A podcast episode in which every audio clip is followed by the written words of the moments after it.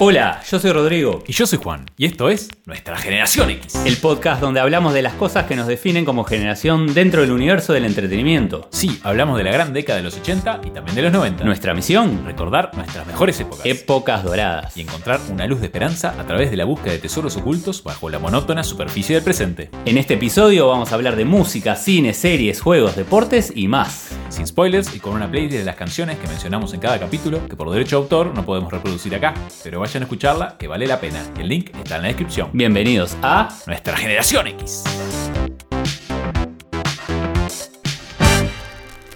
Hola Juan, ¿cómo estás? ¿Cómo estás, Rodrigo? Para todos habrán notado que hubo un pequeño cambio en la presentación. Sutil. Sutil. Sutil cambio y es que un seguidor, amigo de la casa, nos hizo una sugerencia y bueno, Si tienen algo para comentar, algo para sugerir. nos pueden escribir a NGX Podcast en Instagram y sin duda les vamos a tener en cuenta. ¿Vamos con la música? Música retro. ¿Qué tenemos hoy?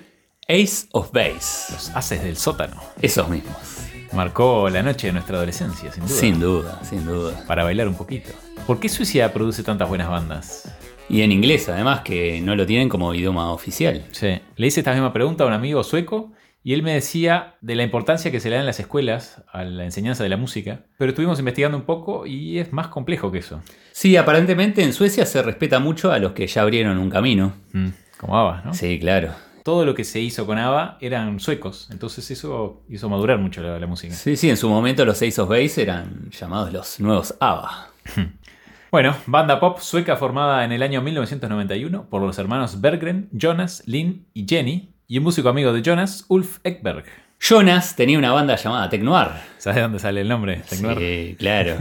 De la película Terminator. Terminator. Cuando Sarah Connor entra a esconderse en la discoteca.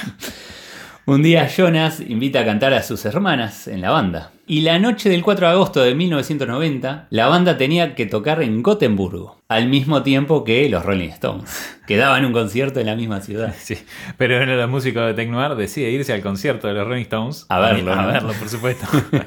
y abandona a sus compañeros. En ese momento Jonas invita a Ulf Ekberg, es un amigo de Jonas, para sacarlo del paso y a partir de ahí pasa a formar parte de la nueva banda, que tiempo después cambiaría su nombre a Ace of Base. Después de haber grabado algunos demos, la banda se va a Estocolmo, donde visitan a todas las grandes discográficas, pero a ninguna le interesa. Entonces la banda decide irse a probar suerte a Dinamarca, donde logra su primer contrato. Durante la grabación de su primer álbum de estudio, conocen a Dennis Pop, famoso productor sueco, productor de Dr. Alban en ese momento. Sí, tengo una perlita con eso. Contanos. Escucha esto, le prestaron la cinta para que la escuchara. La pone en el auto y se le queda trancada. le rompe el casetero. Y era el único cassette que podía escuchar desde, desde su casa al trabajo. O sea, estuvo con esa cinta sonando en el auto como dos meses. El tema era All That She Wants. Y bueno, finalmente lo enganchó tanto la canción que decidió trabajar con ellos. No tuvo más remedio. All That She Wants, que salió en el álbum debut Happy Nation, vendió 23 millones de copias y quedó estampado en el récord Guinness como el álbum debut de mayor venta en el mundo. Además es uno de los álbumes debut más vendidos de todos los tiempos y certificado con nueve discos de platino en Estados Unidos. Fue el primer álbum debut en la historia en producir tres número uno en el Billboard Top 40 con All That She Wants, The Sign y Don't Turn Around. La noche del 27 de abril de 1994. El ataque de la loca alemana. Contanos un poquito. Durante un breve interludio de giras, Jenny estaba dormida en una habitación de la planta baja de su casa cuando se despertó poco después de las 4 de la mañana para encontrar a una mujer de habla alemana flotando sobre la cama con un cuchillo de caza. Pensé que estaba soñando. Dice Jenny, quien rápidamente se dio cuenta de que no. Traté de mantener la calma. No grité, pero le dije en alemán. Oh, realmente me asustaste. Con eso, el intruso agarró a Jenny por el pelo y la llevó con el cuchillo a la garganta, diciéndole que era una fanática de Ace of Base. Luego la mujer obligó a Jenny a ir a la habitación de sus padres, donde su madre saltó de la cama y se arrojó sobre la mujer. Apuñalada en ambos manos, durante una breve pelea, la madre de Jenny obligó a la intrusa a soltar el cuchillo. Mientras, el padre de Jenny restringió a la mujer, Jenny llamó a la policía y justo antes de que la llevaran, la intrusa le dio un abrazo de despedida. Sí, leí lo del abrazo al final. Era, era buena la, era buena buena. la loca alemana al final. Esto es una teoría, pero para Lynn Berggren, que tenía en ese momento 23 años y era la cantante principal, la rubia en, en el, en el grupo, El impacto fue tan grande que cayó en una depresión y nunca superó este incidente. De hecho, hizo que pensara en lo que lleva el fanatismo de la gente. Sí, sí, se asustó. Lo concreto es que para su segundo disco, The Bridge, de 1995, Lynn cede la voz principal a su hermana Jenny y en su última gira con la banda abandona por la mitad. Llegaron a Sudamérica, tocaron en el Festival de Viña del Mar en Sí, Chile. Cierto. No les dejaron hacer playback y a pesar de los nervios y la falla de sonido, fueron ovacionados por esto. Tuvieron que empezar de vuelta la canción. De aquí en más, el panorama es similar. Graban dos discos más, Flowers, de 1998, y Da Capo, en el 2002, con Lynn en un tercer plano y casi sin participación en los eventos públicos. Sí, en la tapa de los discos aparece con la cara borrosa. Es muy bizarro eso. Sí. A lo lejos. A lo lejos. Después de la separación formal de Lynn en 2007, estuvieron funcionando como trío entre 2007 y 2009, hasta que Jenny abandona el grupo a finales de 2009 para dedicarse a una carrera solista. Jonas y Ulf se ven obligados a sumar a dos nuevas cantantes y sacan un disco llamado The Golden Ratio en 2010, pero las cantantes se alejan en el 2012. Lo último de la banda es una recopilación llamada Hidden Gems del año 2015 con canciones inéditas y promocionado únicamente por Jonas y Ulf. A pesar de no estar activos desde 2015, Jonas y Ulf nunca abandonan Ace of Base, por lo que la banda nunca es oficialmente desmantelada. Y bueno, para terminar, decir que la banda logró numerosos premios alrededor del mundo. Por ejemplo, 6 World Music Awards, 3 Billboard Awards, 3 premios del American Music Award, varios Grammys en Europa y 3 nominaciones al Grammy americano. Por votación en la publicación Music Media, el sencillo All That She Wants fue el número uno de la década de Europa entre 1984 y 1994. Eso nos das paso a que nos cuentes tu primera canción, Juan, para la playlist. Bueno, esa misma, All That Sí, Wants, claro. el hit, lanzada como segundo sencillo del álbum Happy Nation del 92. Es una canción bastante versionada, incluso Britney Spears la versionó. y según Ulf, para Suecia la melodía es número uno y siempre lo ha sido, mientras que para los estadounidenses son las letras primero, la producción segundo y la melodía último. Y en sus palabras nos decía, nosotros tenemos buenas melodías y letras simples para que todos puedan divertirse. Se explica un poco la música de los suecos y bueno, de Ace of. Sí, sí. Y en esta canción se nota la simplicidad de la que habla Ulf, tanto en la línea de bajo como en la melodía de la voz o de los sintetizadores, efectivas al 100%. Me encanta. ¿Tu primera canción? Don't Turn Around. Una de mis canciones preferidas. Buena de canción. De esa época y en general, de todas las épocas. No sabía, pero era un cover de Tina Turner. Mm, Mira, yo tampoco sabía. Y es del álbum The Sign del año 1993. Y bueno, es un tema que me trae muy lindos recuerdos. ¿Tu segunda canción? Bueno, para seguir con Design, elijo Design, Design. que es un sencillo extraído del relanzamiento del álbum Happy Nation de 1993. Otra canción numerosamente versionada, que hasta en la serie Full House, cantada por las chicas y dirigida por el tío Jesse, me parece. Al igual que el anterior, esta canción es de simples melodías y me hace acordar un poco a las líneas de bajo de Dr. Alban, Claro. que me gustan mucho. Y bueno, pienso que es la influencia de Dennis Pop, productor de ambos artistas. Seguramente. ¿Tu segunda canción? Elegí Life is a Flower, que es una canción del álbum Flowers de 1998. Sí, se nota que es más nueva. esta. Es más nueva, sí, porque tiene la voz principal de Jenny. Fue un éxito por acá por Latinoamérica. Luego de que los Ace of Base habían desaparecido bastante de- del radar. Pero esa canción fue bastante escuchada, es una canción muy linda. Y creo que de lo que recuerdo fue de lo último que, que se escuchó por aquí. Tesoros del presente. Solista latino y contemporáneo. Alex Cuba. Muy buen cantante. Muy bueno. Alexis Puentes, nacido en 1974, generación X, Bien. más conocido por su nombre artístico Alex Cuba, es el cantautor cubano-canadiense que compartimos hoy. Su música refleja principalmente influencias latinas y africanas, pero con una mezcla de funk, jazz y pop. Nacido en Cuba e hijo del guitarrista y profesor de música Valentín Puentes, comenzó a tocar la guitarra a los 6 años. Cuando tenía 11, la televisión norteamericana estaba completamente prohibida en Cuba, pero por alguna razón vio el video de Michael Jackson, ¿sabes cuál? Billie Jean. Ese mismo, y quedó cautivado. A partir de ahí, dice que empezó a vestirse, a bailar y a aprenderse los pasos de Michael. Era un super fan. Cuando tenía 14 años se enamoró del bajo y pasó de la guitarra al bajo eléctrico. Se metió de lleno en la música norteamericana. Jazz, blues, funk, cosa que, No le gustó mucho a su padre. que no pudo hacer mucho, ¿no? Y en 1995, de gira por Canadá, conoce a una estudiante universitaria de Vancouver llamada Sarah Goodacre. Y luego se moverían juntos a Cuba. Cuatro años después, Alex emigra a Canadá junto a su hermano gemelo Adonis. Se establecen en Columbia Británica trabajando a dúo como los Puentes Brothers. Reciben una nominación al premio Juno al mejor álbum global en 2001 por Morumba Cubana. Y en 2004 se separan para lanzar carreras solitarias. En 2003, Alex se muda a Smithers, Columbia Británica, la ciudad natal de su esposa Sara, cuyo padre es el político Bill Goodacre. Tienen tres hijos, Daniel, Rose y Owen Puentes. Cuando el presidente George Bush dijo No more business with Cuba. no más negocios con Cuba, se le complicó el trabajo a Alex. Las discográficas norteamericanas ya no querían trabajar con él por ser cubano. Por eso en el año 2004 creó un sello discográfico llamado Caracol Records. Uno de sus primeros shows en vivo lo hizo con la guitarra y para 40 personas, y a pesar del idioma, la gente lo acompañó con todo. Dice que salió muy contento y que se dio cuenta de que eso era lo que quería hacer de ahora en más. Es un poco como nos pasa a nosotros, ¿no, Juan? Totalmente. Yo, por lo menos desde los 13 años, después durante 25 hice cosas que no me gustaban, y bueno, ahora nuevamente en la carretera haciendo esto que nos encanta. Esperemos que por muchos años más. Claro que sí. Bien ahí. Él y su mujer Sara hacen todo el marketing y la producción de los videos que los graban en el pueblo donde viven. Incluso la mayoría de los actores que participan en estos videos son vecinos de la ciudad. Muy buena, sí.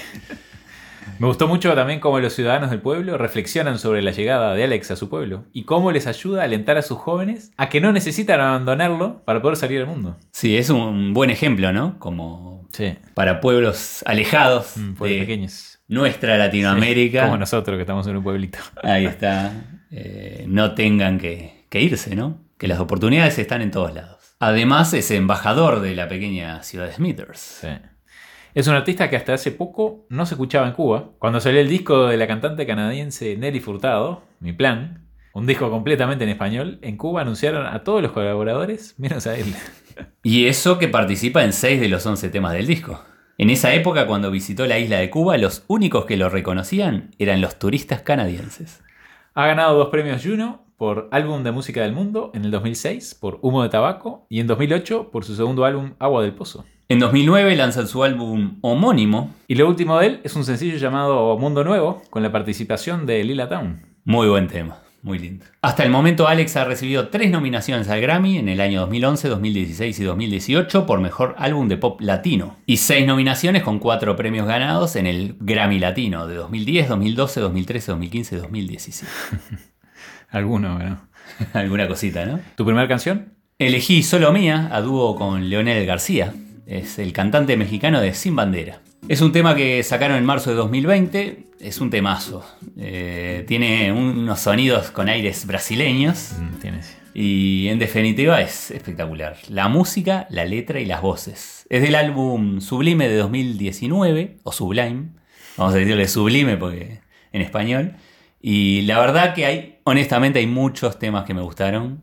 Eh, tenemos que elegir dos cada uno, entonces bueno, me quedé con este. Tu primera canción. Vale todo. Primera canción del disco Healer del 2015. Y me gustó mucho la guitarra, la cadencia y cómo está cantada además. Y los cambios que tienen en las armonías la hacen muy atractiva. Me gustó mucho. ¿Tu segunda canción? Bueno, como segunda canción elegí Piedad de mí, que es una canción muy entretenida. Tema aparte el videoclip, que es muy gracioso con unos títeres. Grabado en Smithers, con Que están- aparecen todos los, los vecinos. Ahí está, ahí es que aparecen todos los actores de, de la propia ciudad, Smithers. Y bueno, utiliza esa técnica aparte que me encanta, que es la de generar música o instrumentos con la voz, a lo Bobby McFerrin. Está bueno. Es del disco Lo Único Constante de 2017. Tu segunda canción. Mi plan, como dijimos, canción en colaboración con Nelly Furtado en el 2009. Y cuando escuché la guitarra me enganchó de entrada. Me gustó cómo va increyendo a medida que va desenvolviéndose la canción. Y los sintetizadores, que quedan muy bien con la canción, le aportan un contraste a la música, que viene bastante desnuda, por decirlo de una forma, que logra envolver ese estribillo a dos voces de manera notable. Bueno, vayan a escuchar la playlist, que vale la pena. Hobbies y deportes retro. Deportes retro. Windsurf. ¿Por qué? Fue el deporte de vela más popular de nuestra época. Sin duda. Practicado por pocas personas, comparado con otros deportes. Cierto. Pero en el agua las velas de windsurf eran la norma. Ha pasado un poco de moda hoy, al menos en estas latitudes, sustituido un poco por el kitesurf, ¿no? Sí. El nuevo deporte de moda de vela. Contemos un poquito de qué se trata para el que no lo conoce. El windsurf, surf a vela o tabla a vela, es una modalidad del deporte de vela que consiste en desplazarse en el agua sobre una tabla similar a la tabla de surf provista de una vela. A diferencia de un velero, la vela de estas tablas está articulada. Eso permite la rotación alrededor del punto de unión con la tabla, o sea, te permite maniobrar la vela en función de la dirección del viento. Vamos con un poco de historia. Como todos los deportes modernos vienen inspirados de esas actividades ancestrales. ¿no? En este caso hablamos de los polinesios, que siempre utilizaron el viento para moverse con sus embarcaciones. Nota aparte, ¿sabías que en Nueva Zelanda hay más barcos que personas? Opa, no, eso no Y sabía. bueno, los maoríes son parientes de los polinesios, así que Cierto. debe venir de ahí también, la cultura marítima. Tendremos que promocionar nuestro episodio en Nueva Zelanda. En 1948, el joven Newman Darby presenta a uno de los primeros prototipos de lo que hoy conocemos como la tabla de windsurf. No patentó la idea, pero es reconocido por ser el creador de este concepto. Experimentó durante los años 50 y 60 y no fue hasta 1963 cuando desarrolló una tabla mejorada y estable. Y es que el foco de Darby era que cada niño pudiera crear una tabla por menos de 50 dólares. Muy bueno. Y así poder introducir a los jóvenes a este deporte de navegación en aguas poco profundas. Falleció en 2016, contento de haber sido muchas veces reconocido por el nacimiento del windsurf. Aparecen dos nombres más que son importantes en el desarrollo del windsurf. El ingeniero Jim Drake, quien ayudó a perfeccionar el funcionamiento de la tabla, y el surfista Hoyle Schweitzer, quien fue el primero en comercializarlo. Schweitzer lo convierte en un deporte global moderno con el que crea un imperio, llegando al primer escalón del deporte mundial. Entre los dos fundan Windsurf International y en marzo de 1968 aparece la primera patente de windsurf. Sí, otra vez me dan ganas de llorar. En 1973 Drake vendió la mitad de la patente del windsurfing a Windsurfing International por 36 mil dólares. Bueno, capaz que en el 73 era bastante más, ¿no? Eran como 4 millones, ¿no? Sí, tenés razón. Una curiosidad, el primer cargamento internacional de tablas fue para Suecia. Volvemos a Suecia. Era sueco, sí. Bien, ¿eh? Pioneros. Y entre los primeros clientes se encuentran a los pilotos de Lufthansa. Se las llevaban como pieza de equipaje cuando hacían la ruta hacia Los Ángeles. La enorme popularidad del deporte durante los años 70 y 80 hicieron que fuera reconocido como deporte olímpico en 1984. Ese mismo año nace el primer tour profesional y el Aloha Classic en Maui. El boom continúa durante los 90, superando en presencia mediática y sponsoreo incluso al propio surf. Sin embargo, sobre finales de los 90 esta popularidad mediática decae de manera importante por varios motivos. Sí, batallas sobre las licencias y equipamiento muy especializado que requería mucho conocimiento y eran muy costosos además. Y además por otro tema particular, el sponsoreo. Sí. Las tabacaleras, que siempre fueron un sponsor mayor de windsurf, tenían prohibido continuar anunciando en este deporte. Sí, igual que la Fórmula 1. Sí, lo mismo. Y lo llevó a un descenso importante en el dinero que entraba al deporte. Con el nacimiento del kitesurf, creado también por windsurfers, con tablas más pequeñas y livianas, hacen que nuevas generaciones se vean atraídas por este nuevo deporte de vela. Y también la moda del stand-up paddle, el SUP. Sí. Ese, viste, que te paras arriba con una tabla y, y vas remando. Podría pensarse como un paso previo. Incluso algunas tablas de SUP tienen lugar para poner una vela.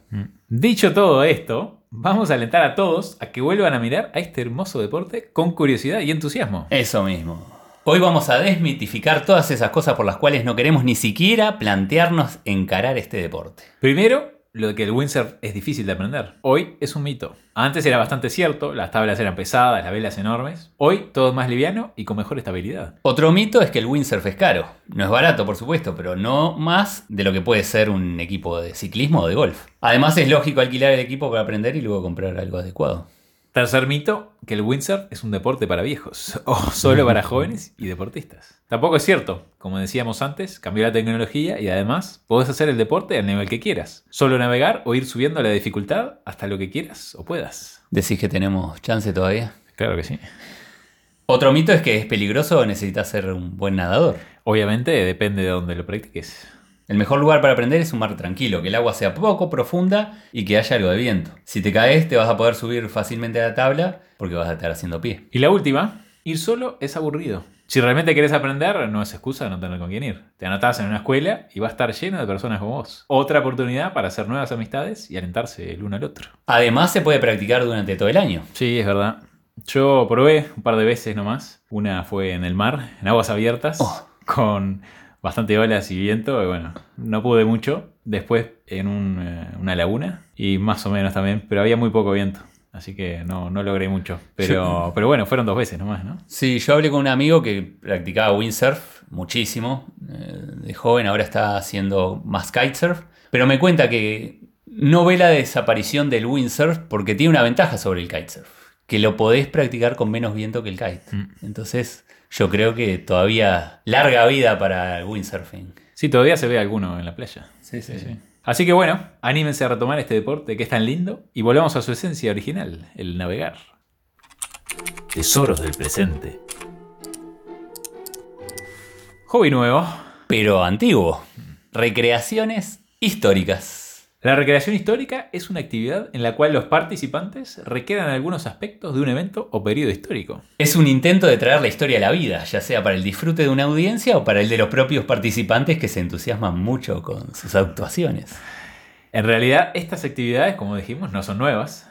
Ya los torneos medievales tenían muchas veces temas romanos o más antiguos incluso. Sí, los propios romanos recreaban famosas batallas navales y terrestres dentro de sus coliseos. Era un espectáculo público. Pero hoy están más vigentes que nunca. Y el negocio de las recreaciones históricas ha creado, por ejemplo en España, 400 empresas, una facturación de 100 millones de euros al año entre los más de un centenar de eventos que se celebran en ciudades y pueblos españoles. Uno de los mayores eventos de España es el Revive la Historia de Cine. Es una recreación histórica multiépoca que se celebra en Murcia. Más de mil participantes de 14 comunidades autónomas, miembros de las asociaciones de veteranos españoles y extranjeros, cuentan con más de 50.000 visitantes solo en ese fin de semana. La cita supone unos ingresos para la ciudad de más de 2 millones de euros. En un pueblito de mil habitantes donde se hace una recreación de estas, se han contado más de 45.000 asistentes. Impresionante. El turismo de recreación histórica se extiende a cada vez más épocas y situaciones. Ya no son solo los hechos históricos antiguos. Ahora se están recreando hechos contemporáneos como escenas clásicas de películas como El bueno, el malo y el feo de Sergio León.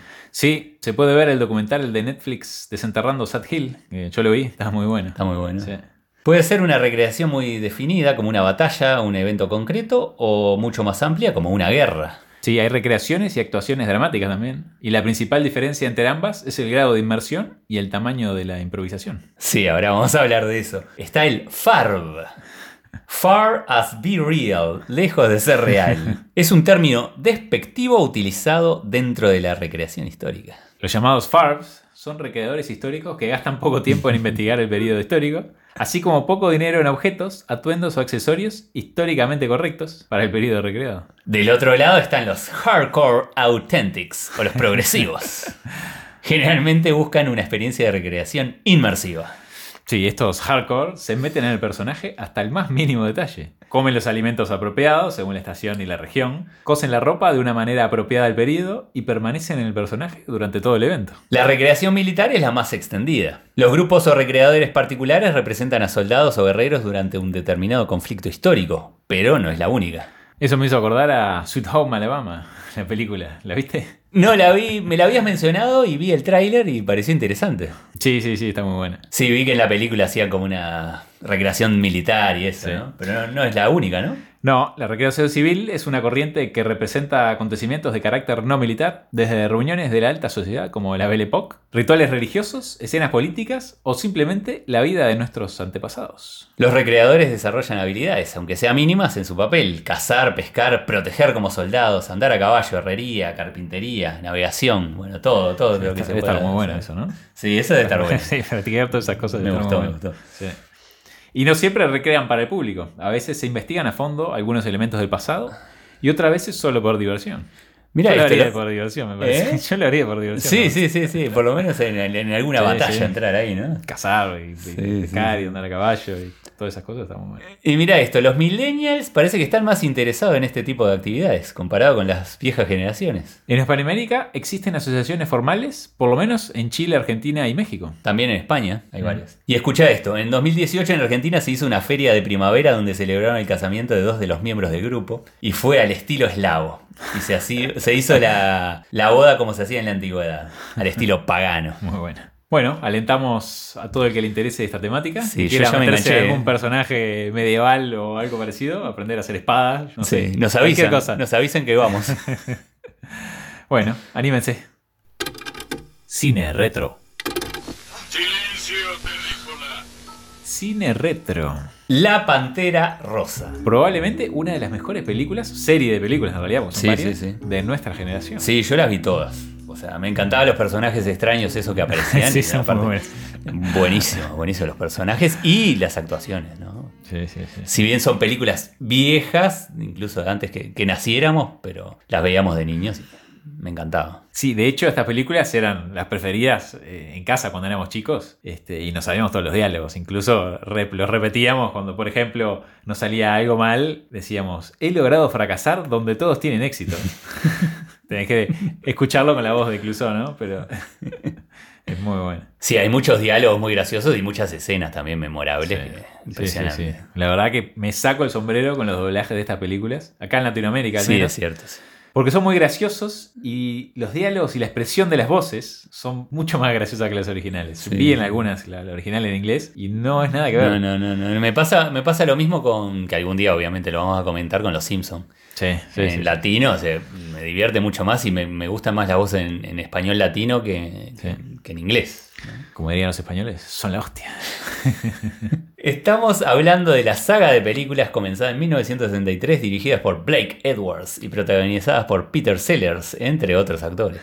La primera película, la trama original, un famoso ladrón de joyas intenta hacerse de la pantera rosa, un valioso diamante en cuyo interior se ve la silueta de una pantera. Le encargan a el inspector Clouseau, Peter Sellers, el policía más torpe de Francia, seguir la pista. Le sigue un disparo en la oscuridad O en la sombra. de 1964. El personaje de Clouseau era un rol secundario, pero tuvo tanto éxito con el público en la primera película que decidieron agregarla en la segunda, la cual ni siquiera estaba destinada a ser una secuela. Como novedad, la secuencia del comienzo de la película es un dibujo animado, muy conocido, realizado por Fritz Frelen, autor de otros dibujos animados como, atendete esto, Porky, Piolín, El Gato Silvestre, San Bigotes y Speedy González. Todas muy buenas. El personaje se hizo tan popular que se realizó un cortometraje que ganó un premio Oscar y más tarde siguió como dibujo animado. Es que es excelente, la introducción de las películas es muy buena. Son muy buenas. Y bueno, por supuesto, un desastre todo lo que hace Clouseau, ¿no?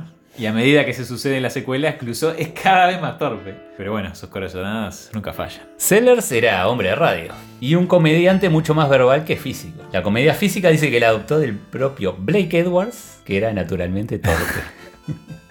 Pues tengo un comentario. Blake Edwards empleaba cámaras múltiples para poder grabar las improvisaciones que le fomentaba hacer al propio Sellers. Le siguen las películas El regreso de la Pantera Rosa, de 1975, La Pantera Rosa ataca de nuevo, de 1976, que es mi favorita, La venganza de la Pantera Rosa, de 1978, y Tras la pista de la Pantera Rosa, de 1982. Pero como Peter Sellers fallece en 1980, utilizan escenas inéditas de películas anteriores para armarla. Peter Sellers modeló el personaje de Clouseau basándose en una caja de fósforos con la imagen del capitán Matthew Webb, quien en 1875 fue el primer hombre en cruzar a nado el Canal de la Mancha. Se puede ver el dibujito de la cajita.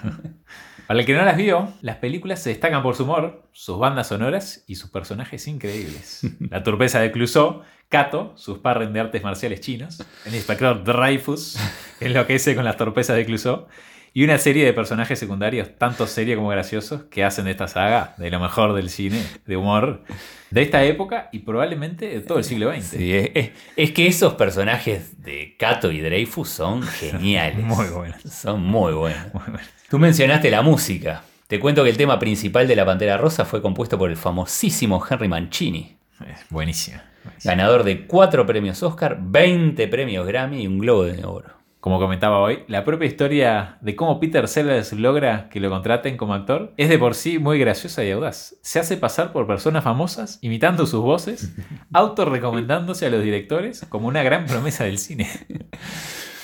El film suponía tener al personaje de Sir Charles Lytton, interpretado por David Niven, como el personaje principal.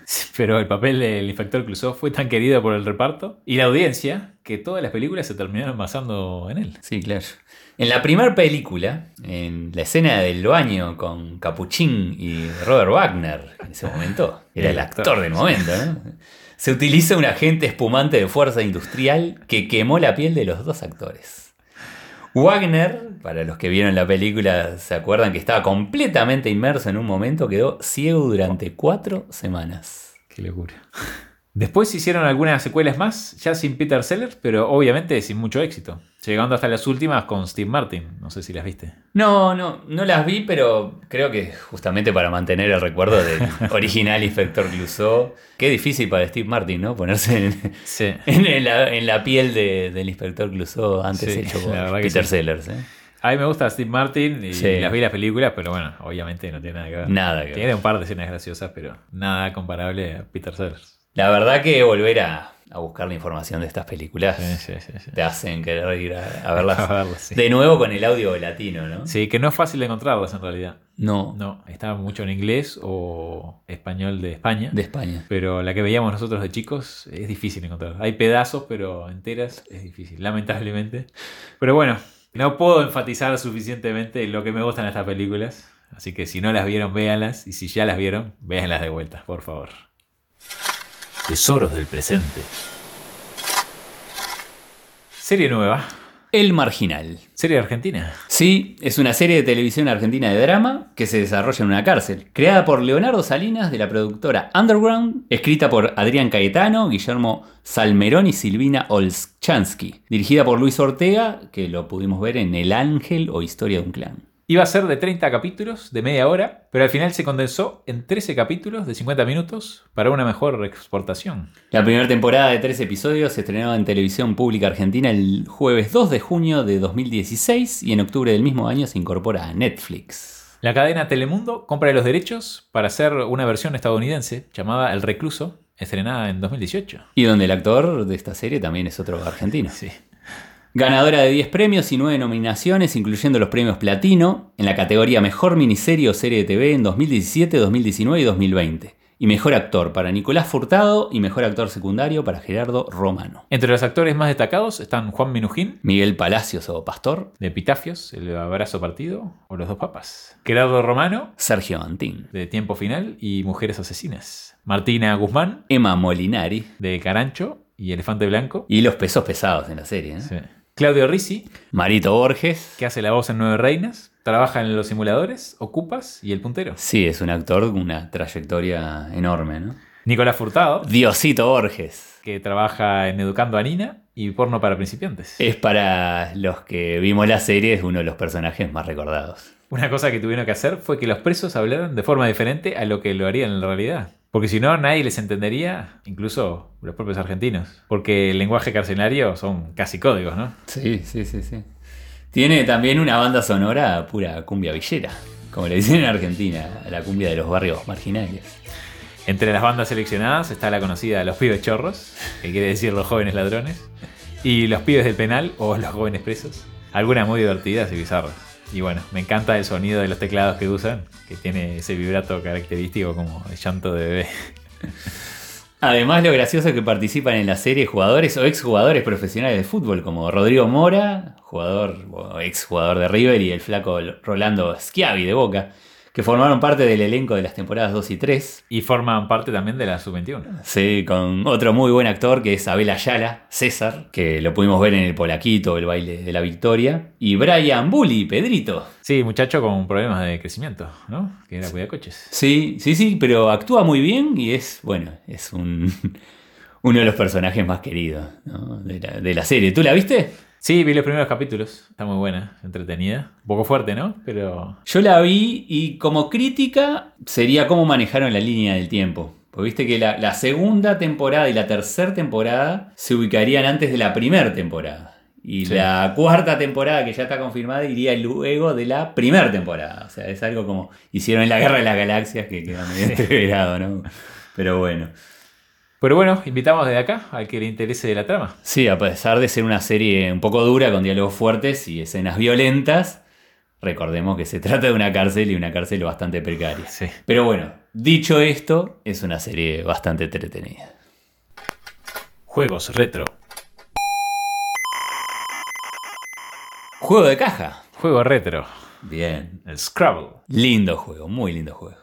El Scrabble es un juego de mesa en el cual cada jugador intenta ganar puntos mediante la construcción de palabras sobre un tablero de 15 por 15. Yo lo jugaba, sin embargo, en la casa de un amigo que tenía la versión de dados. Y estaba Sí. muy buena. Creo que se llama Palabras, creo que tiene otro nombre. Yo lo tenía como el Scrabble en su versión de dados, pero capaz que era otro. Las palabras pueden formarse de manera horizontal, vertical y se pueden cruzar. Se juega entre 2, 3 o 4 personas. Las letras se encuentran numeradas con su respectivo valor, obteniéndose por cada palabra formada una puntuación que depende tanto del valor de las letras como de la posición de dichas letras dentro del tablero. En total hay 100 fichas, 98 marcadas con letras y 2 en blanco, sin puntos que actúan como comodines usándose para reemplazar letras. Se comienza por la casilla del medio. Vamos a contar un poco de historia. En medio de la Gran Depresión, en el año 1938, Un arquitecto desempleado de Nueva York llamado Alfred Mosher Butts decidió crear un juego de mesa. En un principio se llamaba Léxico. Se dice que Alfred no jugaba muy bien a su propio juego. Las palabras no eran lo suyo. En 1933, Butts solicitó una patente para su juego Léxico, que se la negaron, y lo mismo pasó cuando lo presentó a dos fabricantes de juegos, Parker Brothers y Milton Bradley. Pero Butts no tiró la toalla. A lo largo de los años siguientes, cambió la mecánica del juego y el nombre a Chris Crosswords, pero obtuvo el mismo rechazo que con Léxico. Con la entrada además de Estados Unidos a la Segunda Guerra Mundial, Butts abandonó el juego en 1948. James Brunot, amigo de Butts y uno de los primeros en recibir uno de los juegos Chris Crosswords que Butts le había fabricado, creía firmemente en el juego y decide arriesgarse a comercializarlo junto con su esposa. Los Brunot decidieron de que el juego necesitaba pequeñas modificaciones y un nuevo nombre, y además solicitaron una patente. Pocos días después, tras largas consideraciones, decidieron llamarlo Scrabble y consiguieron registrarlo el 16 de diciembre de 1948. Después de varios años con pocos éxitos en las ganancias, incluso pensando en abandonar la producción, tienen un aluvión de pedidos en el verano de 1952, gracias a que los que lo habían adquirido lo empiezan a recomendar a sus amigos. Y además es el verano en que Jack Strauss, presidente de Macy's de Nueva York, aprende a jugar Scrabble y apoya una campaña de promoción del juego que cautivó a miles de personas. Durante tres años se tuvo que racionar el servicio de Scrabble a las tiendas, ya que la demanda no dejaba de aumentar y el fabricante no podía satisfacerla. De ahí en más el juego se comercializa por todo el mundo. En 1991 tuvo lugar el primer campeonato mundial en inglés de Scrabble en Londres y el segundo se organizó en Nueva York en 1993. Desgraciadamente, James Brunot murió en octubre de 1984, por lo que nunca llegó a ver el primer campeonato mundial del juego. Pero Alfred Butts sí tuvo la suerte de verlo y asistir a la competencia en Nueva York y quedó maravillado al ver lo lejos que había llegado su invento. Es tan popular en Tailandia que la prensa le dedica una columna diaria. Venezuela llegó a ser una potencia mundial en Scrabble, ¿sabías? No, no sabía. Y Mattel organiza el primer torneo internacional en el 97 en España, en Madrid. Actualmente hay tres campeonatos del mundo de Scrabble, en español, francés e inglés. Existe una versión braille, ¿sabías? Mira, esa no. Se han vendido más de 170 millones de unidades y se juega en 121 países y en 29 idiomas distintos. Tiene su diccionario oficial en inglés con más de 100.000 palabras. Cada vez que escucho la palabra Scrabble me acuerdo del episodio de Los Simpsons, cuando Homero agarra el cogote a Bart porque hace trampa. Que de hecho está en el primer episodio de la primera temporada de Los Simpsons. Ah, mira. Sí. Se calcula que cada hora se empiezan 30.000 partidas en todo el mundo. Juan, ¿sos o eras de jugar al Scrabble? Jugaba, no mucho, pero jugaba, sí. No, nunca fui muy bueno con las letras y las palabras, ¿No? pero... ¿Te, te pasaba, por ejemplo, que escribías otorrino laringólogo y después había uno que metía la S y ¿Me multiplicaba? querías matar? Sí, no, no sé si eso está en las reglas formales, pero cuando pasaba a mí me molestaba mucho. Bueno, al que le gusten las letras y divertirse un rato en familia y con amigos, hacemos desde acá una invitación. Además, pueden sumarse también a algunos famosos fanáticos que le juegan. Sí, como Daniel Radcliffe, Sí, Harry Potter. ese mismo, Drew Barrymore o Alec Baldwin, al que, atendete esto, lo echaron de un avión por no querer dejar de jugar. Literal, ¿eh? le dijeron, tiene que apagar el, el aparato. Dijo, no, yo no. Pararon el avión, lo bajaron. y dice él que podría perderse mil aviones, pero no quiere dejar de jugar al Scrabble. Tesoros del presente. Aplicación descargable para tableta o celular. El Geometry Dash. Juego para volverse loco. Sí, totalmente. A mi hijo le gusta mucho y bueno, lo juega bastante y me llama para que vaya a mirar mientras juega. es un mareo. Me hace acordar un poco a los juegos de nuestra época, todo geométrico. Sí, sí, sí, es muy básico en los gráficos. Geometry Dash es un videojuego creado en 2013 por el sueco Roberto Pala. Volvemos a los suecos y la tecnología. Otra vez. Es un juego en donde podés personalizar tanto tus pantallas o niveles, la banda sonora y el diseño del personaje, que es un cuadrado, no es un personaje en, en sí. Cada vez que le menciono a mi hijo la palabra pantalla, me dice, no son pantallas, son niveles. No soy un viejo. Durísimo, durísimo. Como habíamos dicho, es un juego donde el personaje, que es un cuadrado, se mueve horizontalmente y verticalmente tratando de no chocar contra las paredes de un circuito o rebotar contra ellas cuando es necesario. Algo que hace muy atractivo a este juego es el despliegue de efectos especiales. El fondo de pantalla, lo dinámico que es y particularmente la banda sonora, que te pone a 220 o bueno, a 110, depende de donde estemos. Es que uno de los artistas que más niveles aportó al juego es Waterflame, uno de los compositores y también uno de los DJ noruegos más populares. Que generó 7 niveles, ¿no? Sí, ese mismo. Durante el recorrido se encuentran objetos valiosos que tanto nos ayudan a completar el nivel o para usar más tarde para poder habilitar otros niveles u obtener más objetos útiles para superar estos niveles. Cuenta con 21 niveles oficiales y más de 60 millones de niveles creados por los usuarios. Eh, nunca te vas a aburrir. El juego se tardó aproximadamente 4 meses en llevarlo al App Store y para diseñar, decorar y sincronizar cada nivel, RobTop, la empresa desarrolladora, tarda unas 3 semanas en prepararlos. Es un juego muy sencillo en su forma, pero bastante difícil de jugar al mismo tiempo. Inspirado en otro juego llamado The Impossible Game. Se juega simplemente tocando con un dedo sobre la pantalla para hacer saltar el cuadrado, la nave espacial o el ovni, según el recorrido del juego en el que nos encontremos. Supongo que lo jugaste, ¿no? Sí, claro. Te habrás dado cuenta de que para poder dominarlo es necesario, es estrictamente necesario estar absolutamente concentrado Muy por al menos dos minutos en los niveles largos. Muy concentrado. Este videojuego obtuvo gran popularidad alrededor del mundo, especialmente en Canadá, donde fue la aplicación para iPhone y iPad más vendida. Sí, y la octava aplicación más descargada de las tiendas móviles en toda su historia y la cuarta en los iPad. RobTop debe superar mínimo 5 veces un nivel para poder publicarlo. Esto es obligatorio y hasta que esto no se cumple, no lanzan el nivel. Y mira este dato para cerrar. Para nuestros escuchas programadores, Bien el ahí. juego está programado en el lenguaje C++ usando el compilador Cocos 2D.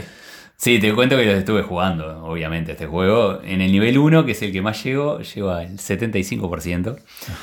Y tenés que mantener unos nervios un poco de acero, porque te tentás a tocar cuando no tenés que tocar. O sea, como que el dedito toco, toco y ay, no, ahí no tenía que tocar.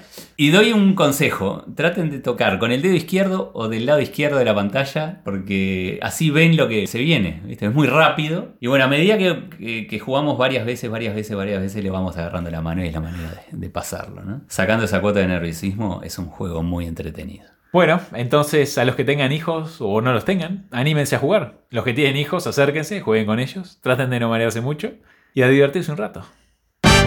Y así llegamos al final de este capítulo semanal número 5. Esperamos que lo hayan disfrutado tanto como nosotros. Pueden seguirnos en las redes y compartir este podcast con sus amigos. Les recordamos que hay una playlist de las canciones que mencionamos en cada capítulo, que por derecho de autor no podemos reproducir acá, pero vayan a escucharla, que vale la pena. Y el link está en la descripción. Muchas gracias por las 5 estrellas de iTunes, suscribirse y darnos like en Spotify y nos encontramos en 7 días. Buena semana.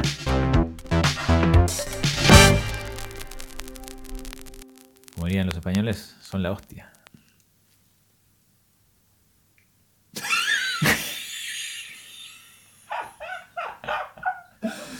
No, no, no, no.